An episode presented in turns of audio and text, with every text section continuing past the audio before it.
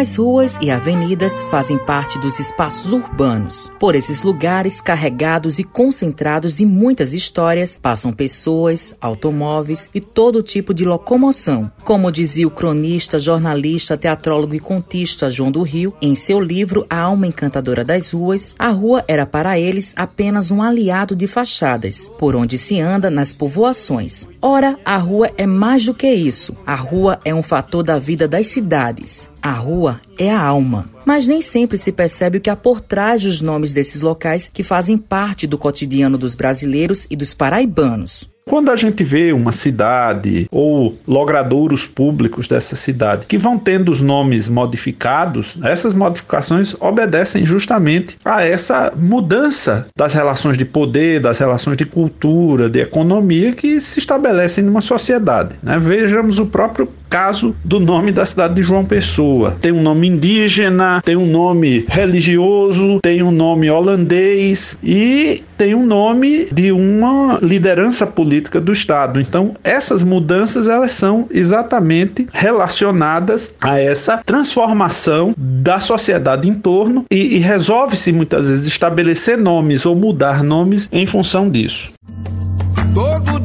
Ela faz tudo sempre igual. Esse relato é de Ângelo Emílio da Silva Pessoa, professor do Departamento de História da Universidade Federal da Paraíba. Ângelo fala como se deu os nomes às ruas de João Pessoa. A gente vai observar, por exemplo, ao longo do Império, que alguns nomes de ruas começam já a sofrer modificações em relação às denominações que tinham no período colonial, exatamente demarcando essas novas relações de poder. Por exemplo, o caso da antiga Rua das Convertidas, né, na região do Varadouro, tinha esse nome em função de ali ter se estabelecido uma casa de recolhimento de mulheres convertidas, antigas prostitutas, enfim, que a igreja monta isso. Ela depois é mudada em meados do Império, em meados do século XIX, para a Rua Conde de, né, que era exatamente o marido da princesa Isabel, genro né, de Dom Pedro II. Subsequentemente, já na República, a Rua Conde de assume o nome de Rua Maciel Pinheiro, já homenageia uma figura identificada com o republicanismo.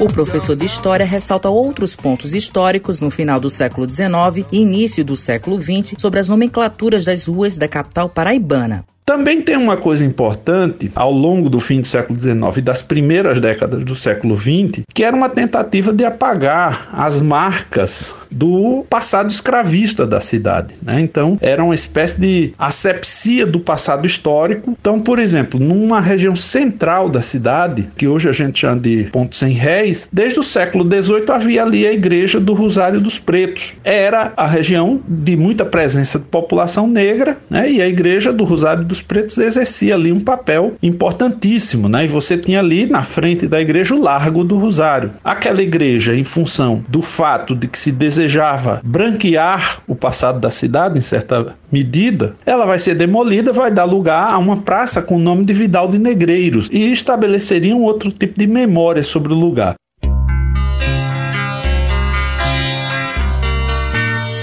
Muita gente transita pela secular Rua Duque de Caxias e passa despercebido ao que há por trás desse nome. O historiador Mar Souza relata quem foi esse personagem na história. O general Lima Silva, também conhecido como Duque de Caxias, ele era um general do Exército Brasileiro que vai até a região do Maranhão, promove um verdadeiro massacre naquela região e reanexa a cidade de Caxias. É aí que ele é condecorado Duque de Caxias. Ao voltar para o Rio de Janeiro anos depois, imperador Dom Pedro II envia ele para acabar com a Revolução Farroupilha lá no sul do Brasil. Duque de Caxias então vai e promove o chamado Tratado de Ponte Verde entre o Império Brasileiro e a própria liderança farroupilha, né? Aí é onde entra Bento Gonçalves e toda aquela história que é conhecida da Revolução Farroupilha. Guaicurus, Caetés, Goitacás, Estupinambás, Aimorés, todos no chão. Newton analisa o que essas homenagens significam nos dias de hoje.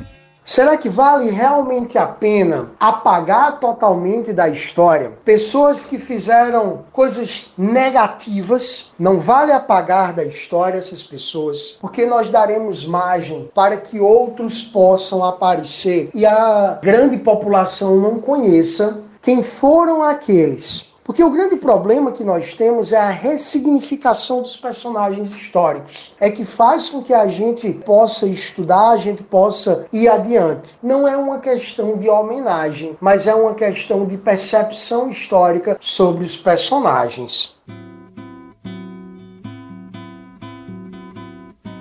Amor daquela vez como se fosse a última.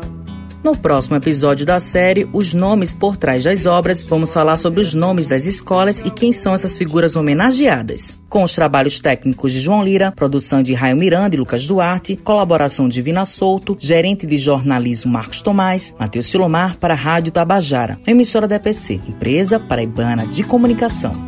Se acabou no chão feito um pacote flácido, agonizou